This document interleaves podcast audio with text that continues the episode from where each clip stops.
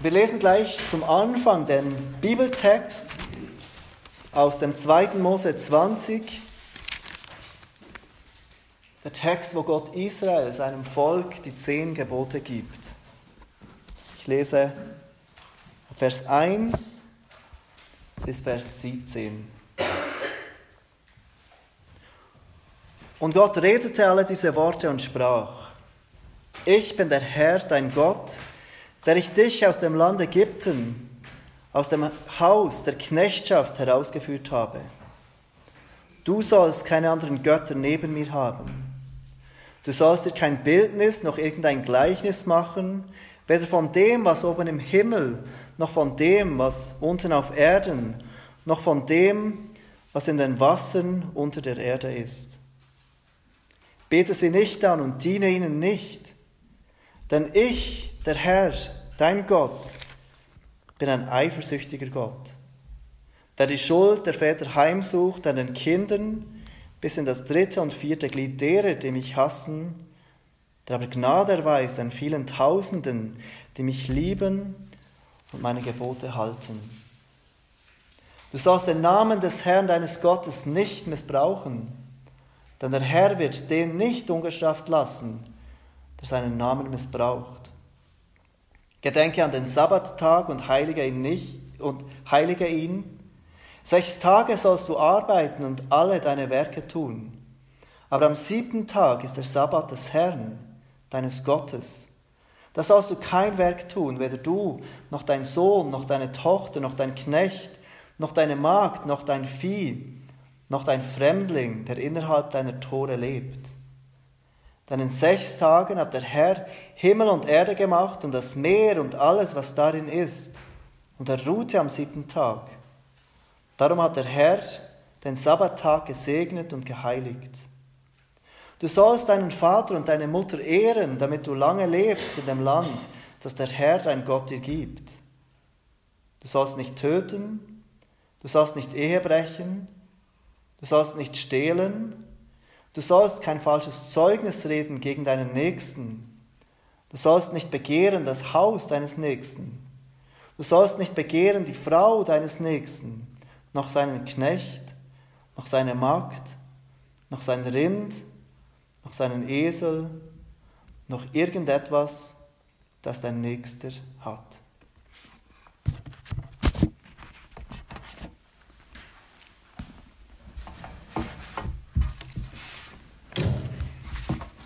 Freue mich sehr, diese neue Predigtserie mit euch heute anzufangen über die zehn Gebote. Und wie ihr wisst, bin ich überzeugt von Auslegungspredigten. Und Auslegungspredigten sind normalerweise eine fortlaufende Auslegung von ganzen Büchern der Bibel oder von größeren Texteinheiten der Bibel. Der Grund, weshalb ich glaube, dass Auslegungspredigten die, die normale Art zu predigen sein sollten, ist, weil wenn wir auslegen, predigen, dann ist es Gott, der die Fragen stellt. Dann nehmen wir ein Buch der Bibel und wir hören, was Gott sagt, was für Fragen er aufwirft, was für Fragen er beantworten will.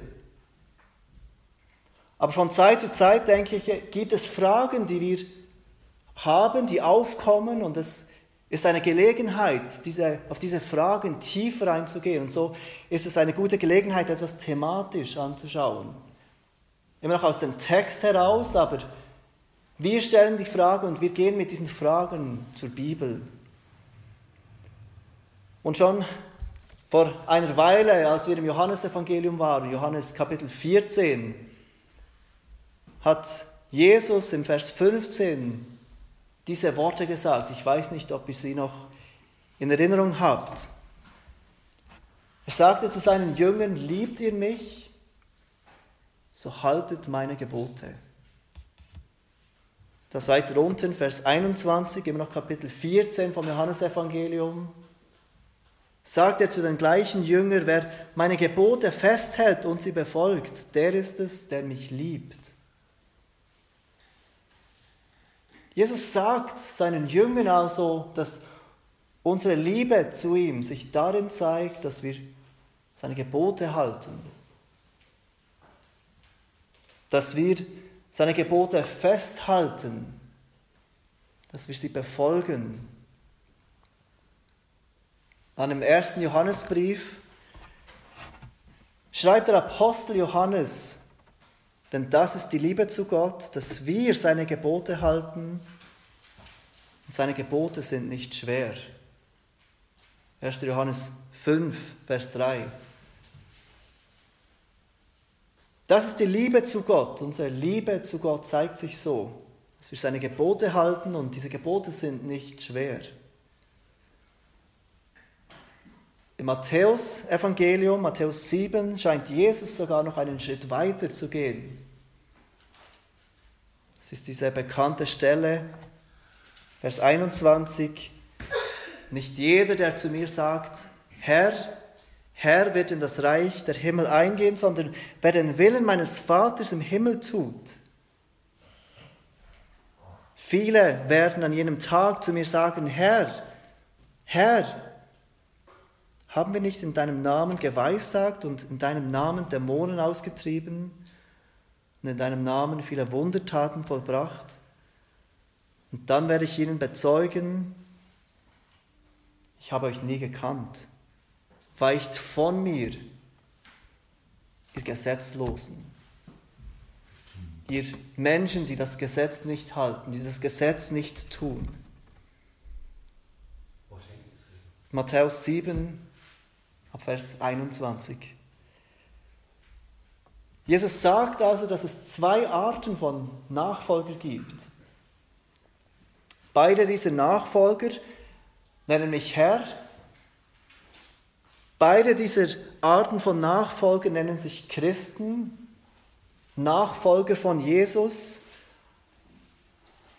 Aber die einen tun den Willen des Vaters im Himmel und die anderen tun es nicht. Die einen kommen in das Reich des Himmels. Sie werden gerettet und die anderen nicht. Die einen sind die, die das tun, was Gott möchte, sie sind die, die das Gesetz halten und die anderen sind die, die nicht gemäß dem Gesetz leben, diese Gesetzlosen, wie Jesus sie nennt. Ihnen wird Jesus bezeugen, ich habe euch nie gekannt. Ob wir Jesus kennen oder nicht, ob wir ihm nachfolgen oder nicht, zeigt sich also nicht ausschließlich in dem, was wir bekennen, sondern in der Art und Weise, wie wir leben und wie wir auf sein Gesetz, auf seine Gebote reagieren. Christen sind also nicht frei, so zu leben, wie sie wollen. Sie sind frei, so zu leben, wie sie sollen. Aber wie sollen wir denn leben? Was sind die Gebote, von denen Jesus spricht? Was ist der von Gott offenbarte Wille für uns, von denen Jesus im Matthäus 7 spricht? Der seine Jünger kennzeichnet.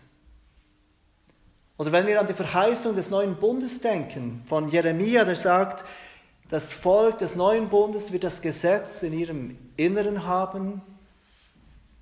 Von welchem Gesetz spricht er? Von welchem Gesetz spricht die Bibel, die wir, welches Gesetz ist es, das wir halten sollen als Christen? Dies ist die erste Frage, die ich heute Morgen mit euch anschauen möchte.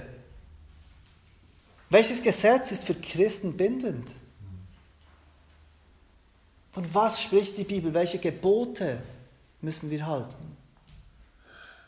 Und ich gebe euch jetzt eine kurze Antwort, damit ihr nicht denkt, was wird jetzt kommen. Die kurze Antwort ist Gottes Moralgesetz. Gottes Moralgesetz und wir haben eine Zusammenfassung davon in den zehn Geboten. In den zehn Geboten offenbart Gott seinem Volk, was er von seinem Volk möchte. Und die zweite Frage, die damit verbunden ist, wenn wir erkennen, Gott gibt uns ein Gesetz, das wir befolgen sollen, Ein Moralgesetz, das gültig ist, nicht nur für Israel, sondern für alle, die zu Gottes Volk gehören. Das ist die zweite Frage, in welcher Beziehung stehen wir Christen zu diesem Gesetz?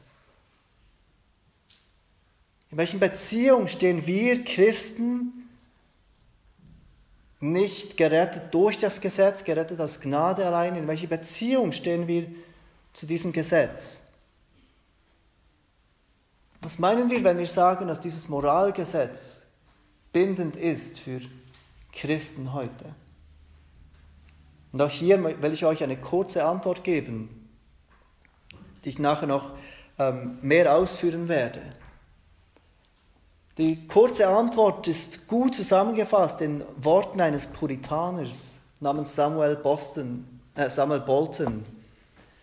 Er sagte, das Gesetz schickt uns zum Evangelium, damit wir gerechtfertigt werden. Und das Evangelium schickt uns wieder zum Gesetz zurück, um herauszufinden, was unsere Aufgabe ist als Gerechtfertigte. Paulus schreibt im Römerbrief 3, Vers 20, dass aus Werken des Gesetzes kein Fleisch vor ihm gerechtfertigt werden kann. Also wir wissen, wir werden nicht gerechtfertigt durch das Gesetz. Und manchmal haben wir diesen großen Irrtum, dass wir denken, dass Menschen im Alten Bund, im Alten Testament gerechtfertigt wurden durch das Halten des Gesetzes. Aber die Absicht von dem Gesetz, das Gott gibt, war niemals, dass wir durch das Gesetz gerechtfertigt werden. Denn Paulus hat recht, durch dieses Gesetz wird niemand, niemals gerechtfertigt. Aber das heißt nicht, dass das Gesetz keinen Sinn hat, keinen Zweck hat. Das heißt nicht, dass das Gesetz nicht mehr wichtig ist für uns, die gerechtfertigt sind. Martin Luther drückt es einmal so aus. Vor der Bekehrung ist das Gesetz wie ein Stock in Gottes Hand, das Menschen schlägt. Nach unserer Bekehrung ist das Gesetz ein Gehstock, das uns hilft, wie wir gehen sollen, das uns hilft, mit Gott zu wandeln. Aber die Geschichte zeigt, die Geschichte der Kirche, dass die Gemeinde immer wieder Mühe hat, große Mühe hat, das Gesetz und der Christ richtig einzuordnen. Die Beziehung von dem Christ und dem Gesetz, wie genau das Gesetz noch wichtig ist für uns heute. Und ob es wichtig ist. Immer wieder fällt die Gemeinde von dem einen von der einen oder der anderen Seite des Pferdes herunter. Und diese zwei Seiten werden Gesetzlichkeit oder Antinomismus genannt. Antigesetzlichkeit. Ich glaube, wir kennen alle Geschichten von Gemeinden und Bewegungen, die gesetzlich waren oder auch heute noch gesetzlich sind. Und Gesetzlichkeit können wir definieren, indem es zeigt sich, indem Menschen versuchen, sich Versöhnung zu erarbeiten durch das Halten des Gesetzes. Und wir kennen, dass wir oft in der Gefahr sind, gesetzlich zu sein. Wir tun etwas und wir zweifeln an unserer Rettung. Plötzlich merken wir, wir sind ja nicht gerettet, nur weil wir das nicht tun oder das tun sollten. Gesetzlichkeit zeigt sich, wenn wir denken, wir können uns unsere Rechtfertigung unsere Versöhnung mit Gott, dieses Angenommensein als Kinder Gottes durch Werke des Gesetzes erarbeiten. Aber Gesetzlichkeit zeigt sich auch, wenn wir Dinge hinzufügen zu Gottes Gesetz. Wenn wir Dinge, die Gott nicht gebietet oder verbietet, hinzufügen und Menschen daran binden. Ein Beispiel könnte sein, wir alle kennen die Gefahren des Smartphones. Wir alle sind uns bewusst, dass es mit dem Smartphone so einfach ist, Dinge anzuschauen, die wir nicht anschauen sollten, die Gott nicht ehren, die gegen Gottes Gesetz sind. Und so könnten wir sagen, wir verbieten das Smartphone. Wer ein Smartphone hat, der sündigt. Wer ein Smartphone gebraucht, der ist nicht geistlich. Und so kann es einem guten Anliegen, vorsichtig zu sein und in Heiligung wandeln zu wollen und vielleicht sogar auf etwas verzichten zu wollen, das eine Versuchung ist, kann plötzlich eine Gesetzlichkeit werden. Wir fangen uns und andere an zu beurteilen anhand von diesem zusätzlichen Gesetz, das Gott nicht geboten oder verboten hat. Die andere Seite von diesem Pferd ist der Antinomismus oder Antigesetzlichkeit. Und ich glaube, auch diese Form ist heute sehr am Leben in Gemeinden. Ich bin ja gerettet aus Gnade, es spielt nicht eine Rolle, wie ich lebe. Gott kennt ja mein Herz. Gott weiß ja, dass ich es gut meine, dass ich Dinge tue, die zwar sein Wort verbietet, aber ich tue es aus einer guten Motivation, denke ich. Ein Beispiel, das wir leider oft immer wieder hören, ist, dass Menschen denken, Gott gibt mir die Erlaubnis, in meinem Fall Ehebruch zu begehen. Weil ich liebe einfach diese andere Frau. Wir lieben uns. Gott will ja, dass ich liebe und es geschieht aus Liebe. Deshalb scheide ich mich.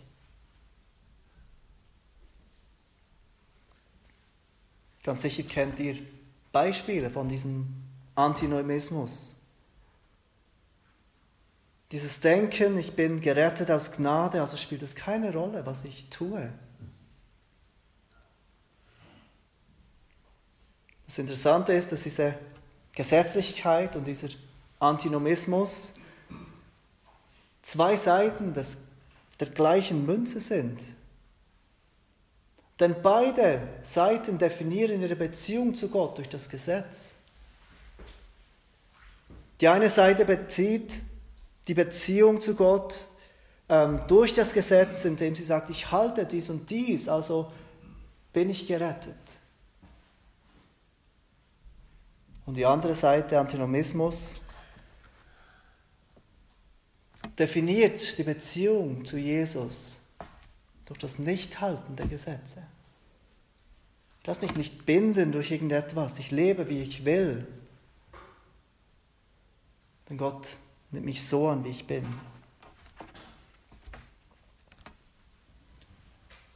Und wenn die Geschichte zeigt, dass Gemeinden immer wieder in der Gefahr sind, von der einen Seite des Pferdes herunterzufallen, so müssen auch wir als Gemeinde vorsichtig sein. Weder gesetzlich zu sein, noch antinomistisch zu sein. Wie Paulus aber wollen wir erkennen, dass die Lösung nicht ist, dass wir das Gesetz weglassen, uns nicht an das Gesetz heranwagen, weil wir denken, wir sind gesetzlich, wenn wir das Gesetz betonen, Nein, wie Paulus wollen wir zum Schluss kommen und sagen, das Gesetz ist heilig und das Gebot ist heilig, gerecht und gut.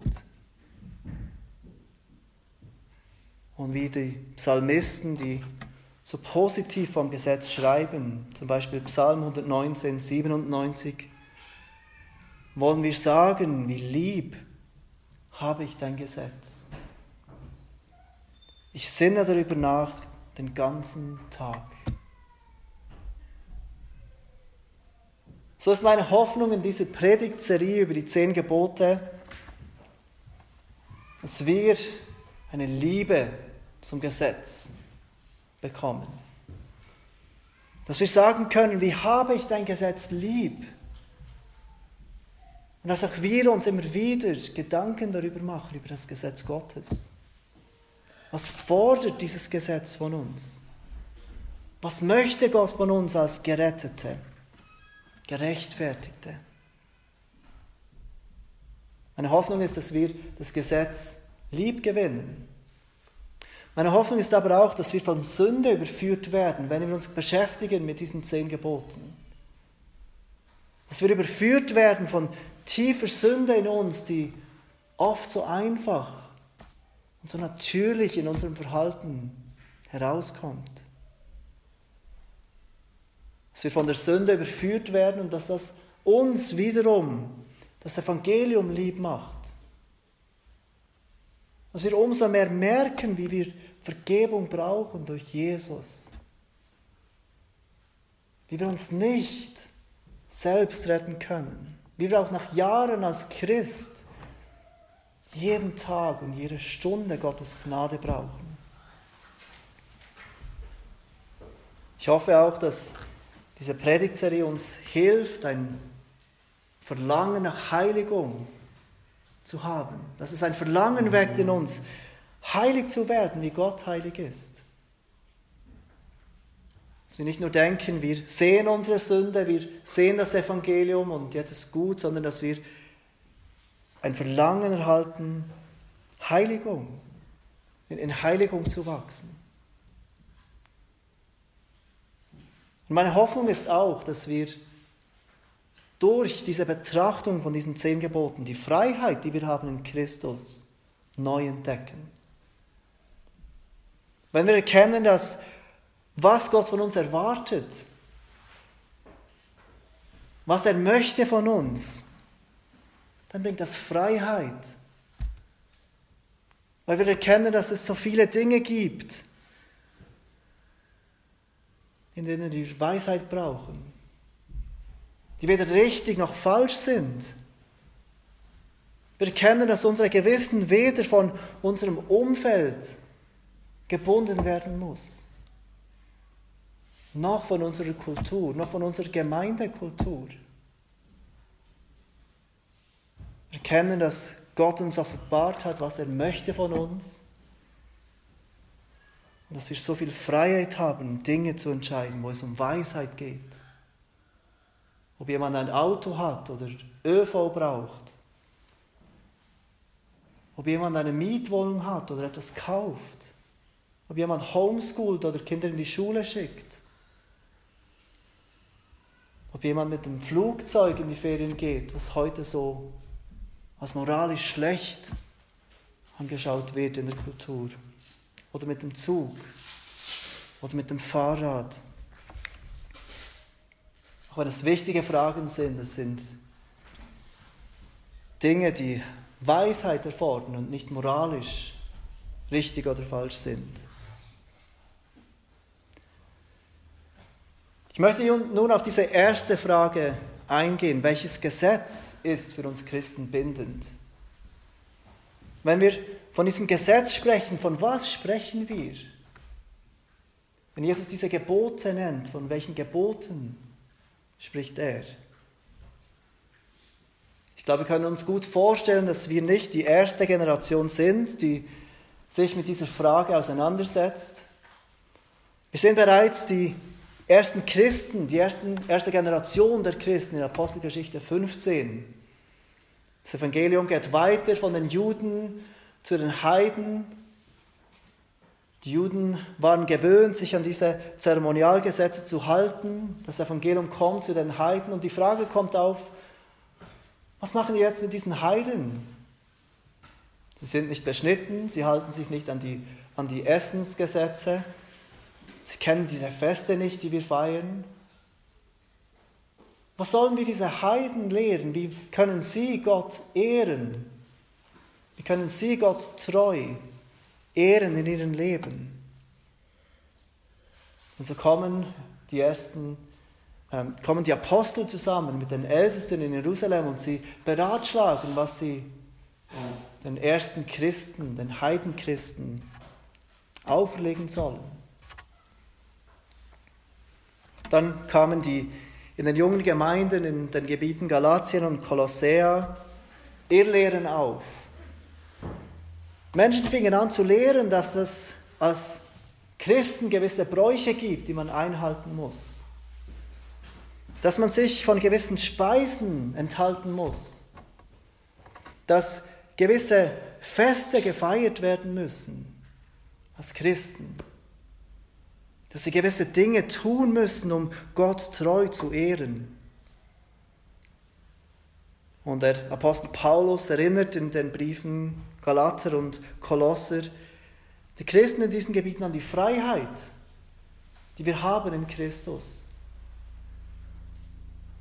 Aber er spricht dort nicht, und das ist ganz wichtig, davon, dass die zehn Gebote keine Gültigkeit mehr haben. Er nennt Dinge wie die Beschneidung, besondere Feste, Speisegesetze. Und dann kommt irgendeinmal die Reformationszeit und die Gemeinde entdeckt erneut die Rechtfertigung aus Glauben allein. Nachdem die Kirche jahrelang lehrte, dass man Werke tun muss, um gerettet zu werden. Und Reformatoren studieren die Bibel und erkennen neu, nein, wir müssen nicht Dinge tun, um gerettet zu werden. Wir werden aus Glauben allein gerechtfertigt. Es ist nicht durch Werke des Gesetzes. Sie entdecken neu diese Worte des Paulus, der sich so gegen diese Irrlehren wehrt, gegen diese Gesetzlichkeit. Aber auch sie fragen sich, was fordert dann Gott von uns? Sie wissen, dass das Evangelium nicht heißt, wir können jetzt so leben, wie wir wollen, wie es uns passt, wie sich unser Herz gerade, wie unser Herz gerade führt. Und sie fangen an, das Gesetz drei zu teilen. Sie teilen das Gesetz in ein Moralgesetz, in ein Zeremonialgesetz und ein Judizialgesetz. Sie studieren die Bibel und denken, welche Gebote sind noch gültig für uns und welche nicht. Und sie kommen zu dieser Dreiteilung, das Moralgesetz, Zeremonialgesetz und die, das Judizialgesetz. Und sie erkennen im Moralgesetz diese ewig gültige Offenbarung von Gott wie er ist und was er möchte, was richtig und was falsch ist. Zusammengefasst eben in diesen zehn Geboten. Sie sind anders in,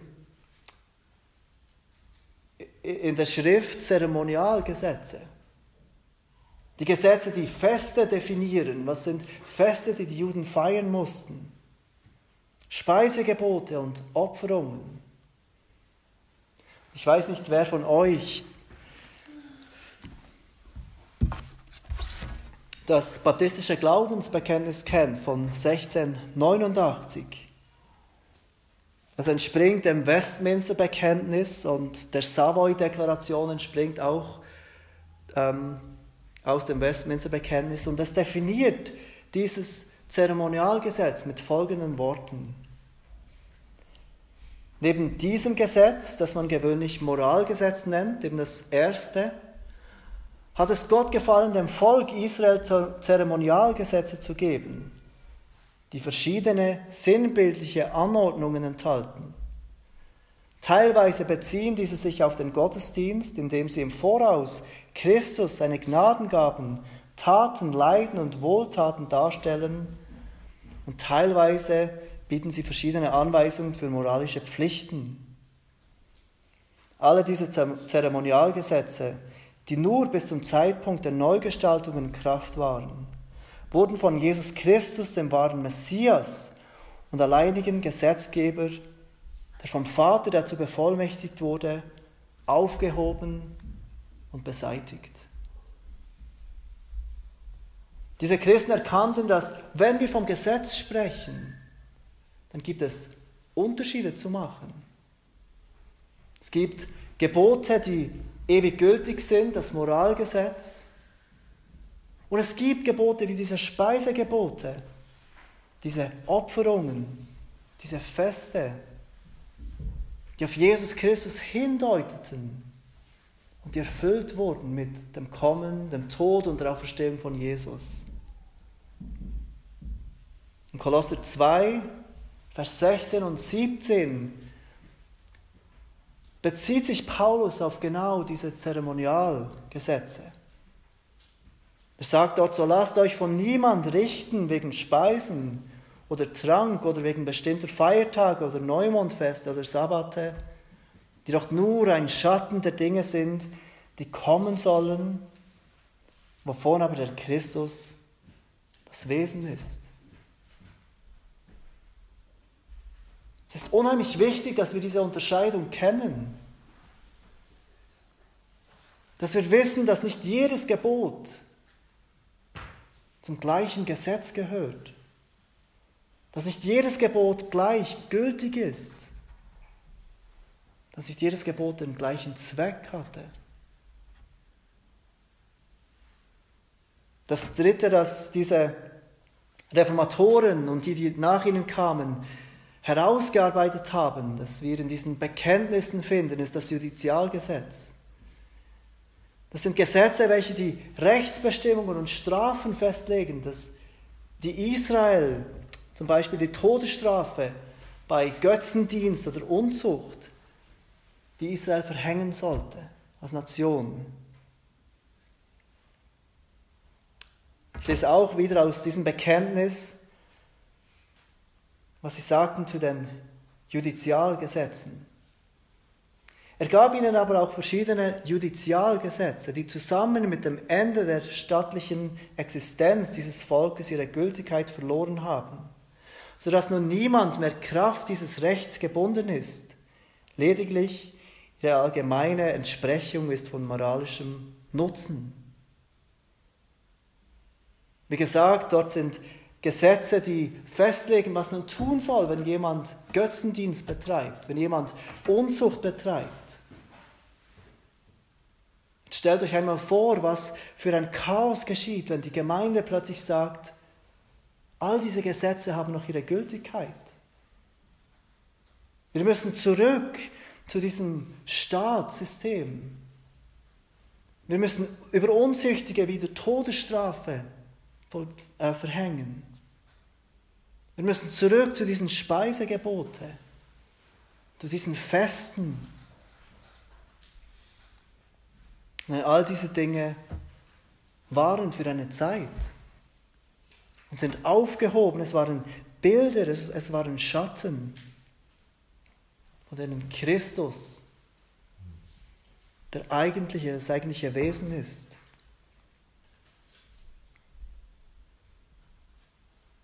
Wenn wir das erkennen, dann sind wir in der Gefahr zu sagen, okay, dann sind alle Gesetze aufgehoben.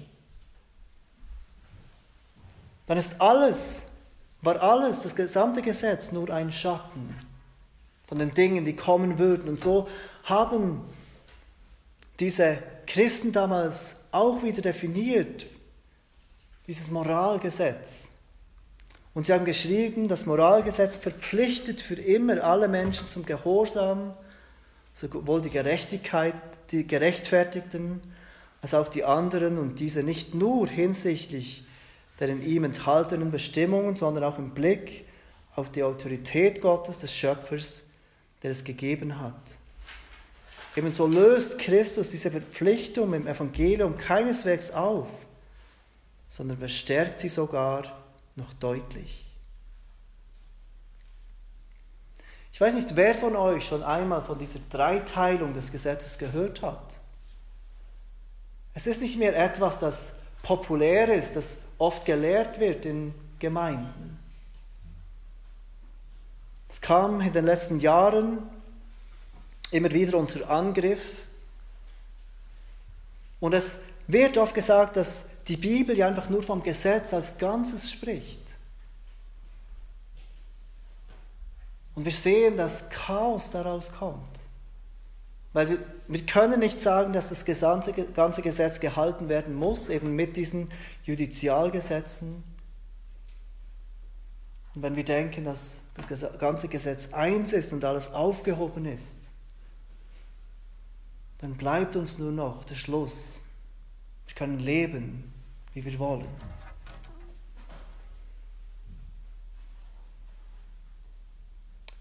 ich glaube, wenn wir genau hinschauen, dann sehen wir, dass das Gesetz nicht einfach eine Einheit ist. Ich möchte euch das zeigen am Beispiel der zehn Gebote. Die zehn Gebote werden im Alten Testament besonders hervorgehoben. Sie, wurden, sie werden heraus, äh, sie, sie stechen heraus von diesen anderen Gesetzestexten. Wir sehen es zum Beispiel im 2. Mose 20, Vers 19, gerade nach den zehn Geboten. Wir lesen dort, dass Gott diese zehn Gebote direkt sprach. Dass Gott diese zehn Worte, sie werden auch zehn Worte genannt, direkt zu seinem Volk sprach. Und dass die Gebote, die nachher kamen, das Gesetz, das nachher kam, über Mose kam, dass Gott das zu Mose sagte. Wir lesen auch, wenn ihr zum 5. Mose kurz geht, 5. Mose 5, Vers 22.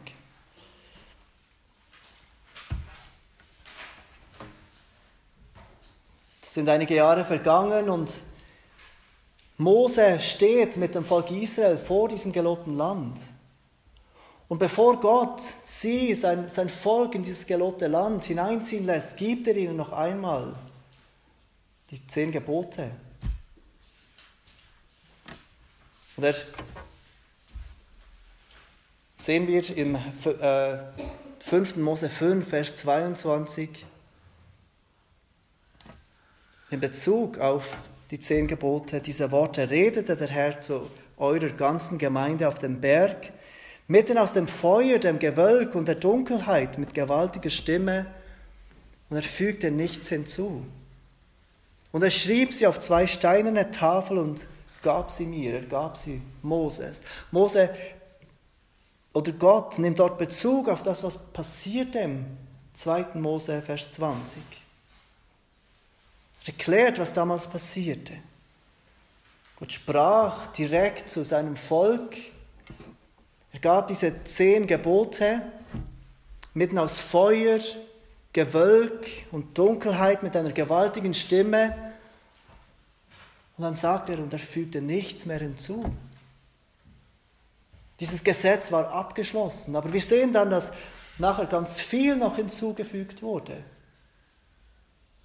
Dass ganz viel Gesetz noch kam.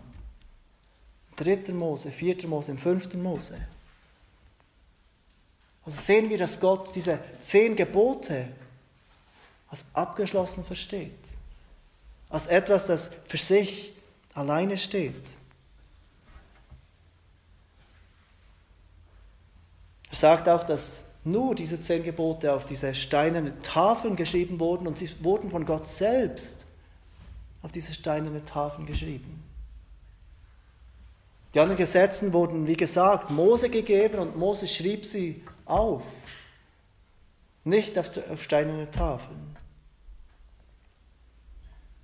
Und wir sehen auch, wie Israel diese zehn Gebote behandeln musste.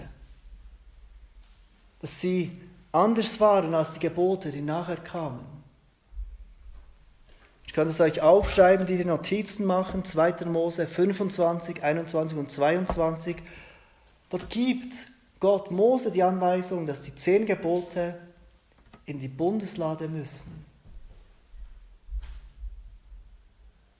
Während das Buch des Gesetzes, die Gesetze, die Mose weiter aufschrieb, nur neben der Bundeslade waren.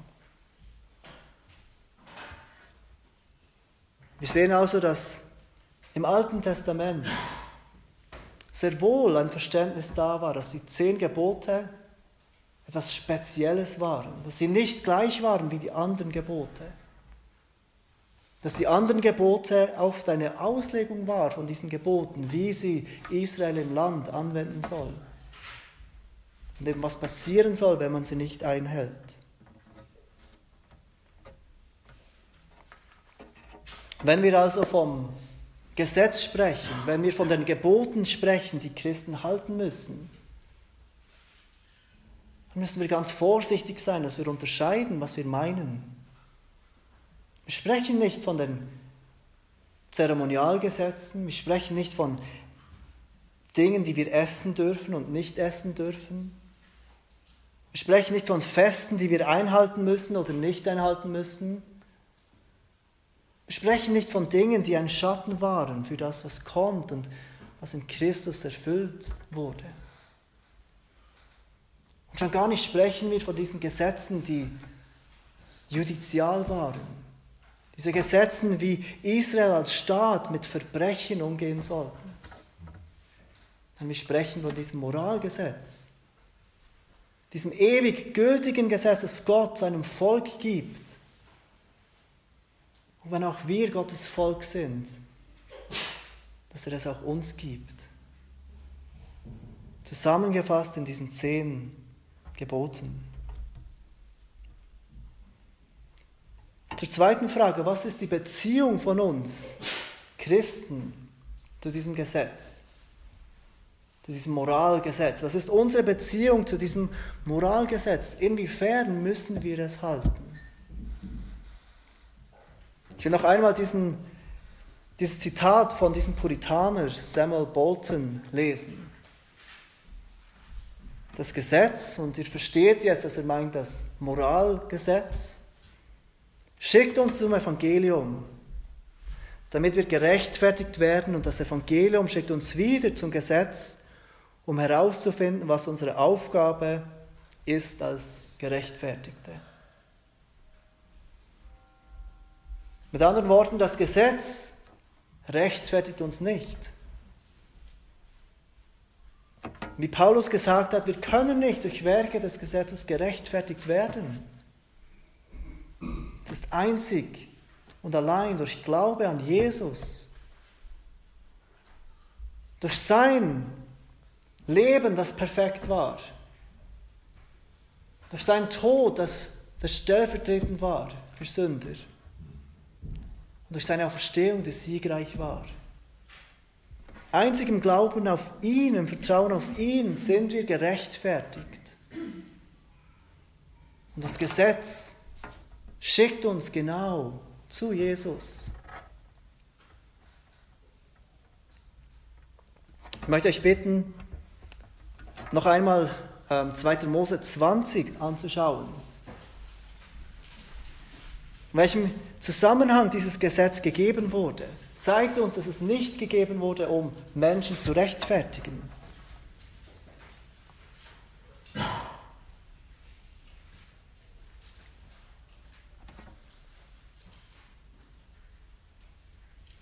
Wir lesen dort im Vers 1, und Gott redete alle diese Worte und sprach, ich bin der Herr, dein Gott, der ich dich aus dem Land Ägypten, aus dem Haus der Knechtschaft herausgeführt habe. Und dann kommen die Gebote. Was, was sagt Gott zu seinem Volk? Ich habe euch erwählt, ich habe euch herausgeführt aus der Knechtschaft, ich habe euch befreit aus der Sklaverei und jetzt kommt mein Gesetz. Zuerst habe ich euch erlöst. Und aufgrund meiner Erlösung, jetzt sollt ihr so leben, wie ich, wie ich es euch beauftrage, ich es euch gebiete. Ein Autor hat gesagt, die zehn Gebote sind nicht eine Anweisung, wie wir aus Ägypten kommen. Sie sind eine Regel für freie Menschen, damit sie frei bleiben. Gott ist der, der zuerst sein Teil tut. Er rettet. Er befreit. Er befreit uns aus dem Ägypten der Welt. Er befreit uns aus der Sklaverei, der Sünde. Und dann sagt er, jetzt lebt so, damit ihr freie bleibt. Damit ihr nicht wieder unter die Knechtschaft der Sünde kommt. Wir sehen das auch im Gebot von Jesus. Liebt ihr mich, so haltet meine Gebote im Johannes 14, wir sehen, wie er zuerst die Jünger zu sich rief, wie er ihnen die Füße wusch, wie er sie reinigte, wie seine Liebe zuerst kam und dann sagt er, jetzt lebt so. wie ich es möchte.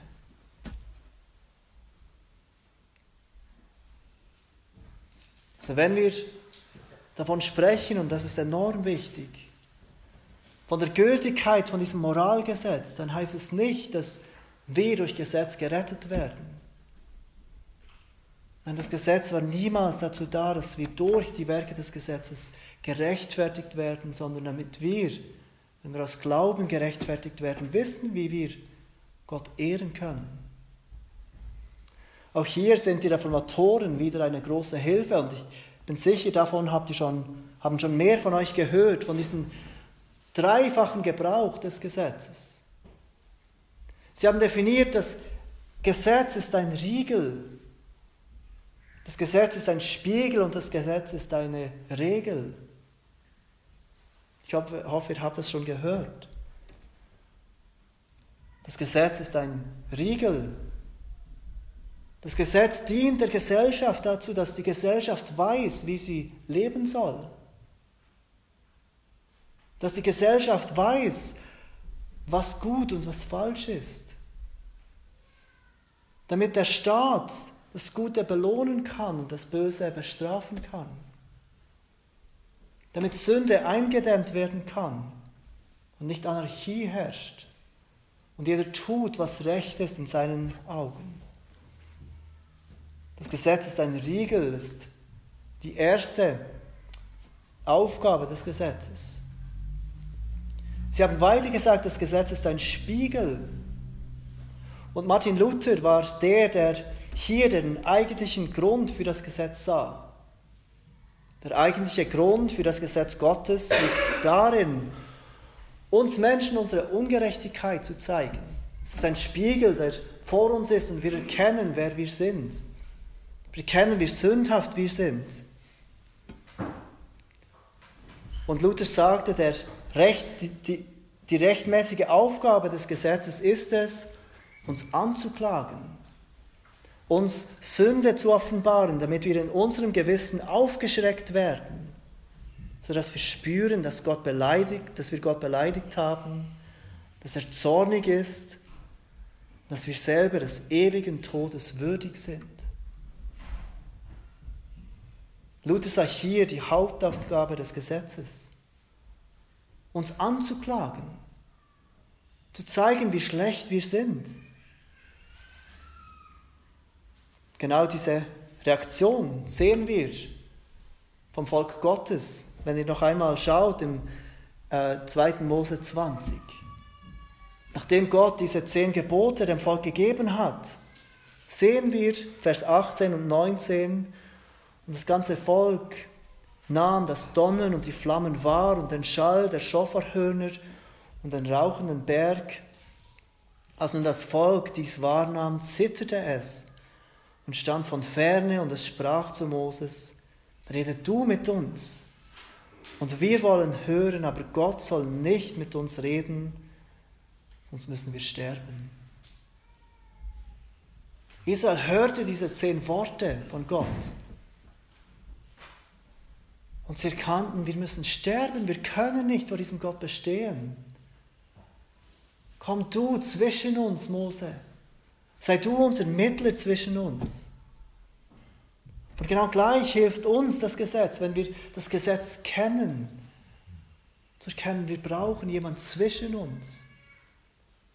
Wir brauchen Jesus, der zwischen uns kommt, der Mittel zwischen uns, sündigen Menschen und diesem heiligen und absoluten Gott, der dieses gültige Gesetz offenbart. Im Galater 3, Vers 24 beschreibt Paulus genau diese Funktion des Gesetzes und er nennt es ein Lehrmeister. Er beschreibt, so ist also das Gesetz unser Lehrmeister geworden auf Christus hin, damit wir aus Glauben gerechtfertigt würden. Und so sieht auch er der Sinn des Gesetzes, ein Sinn des Gesetzes darin, dass das Gesetz uns zeigt, wie schlecht wir sind. Das ist ein Lehrmeister, dieses Wort der Lehrmeister.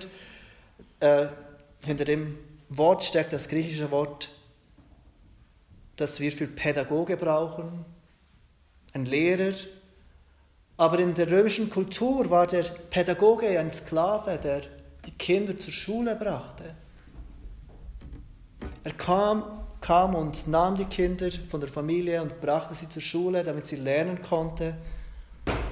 Und Paulus sagt, das Gesetz nimmt uns mit zu unserem Lehrer, zu Christus.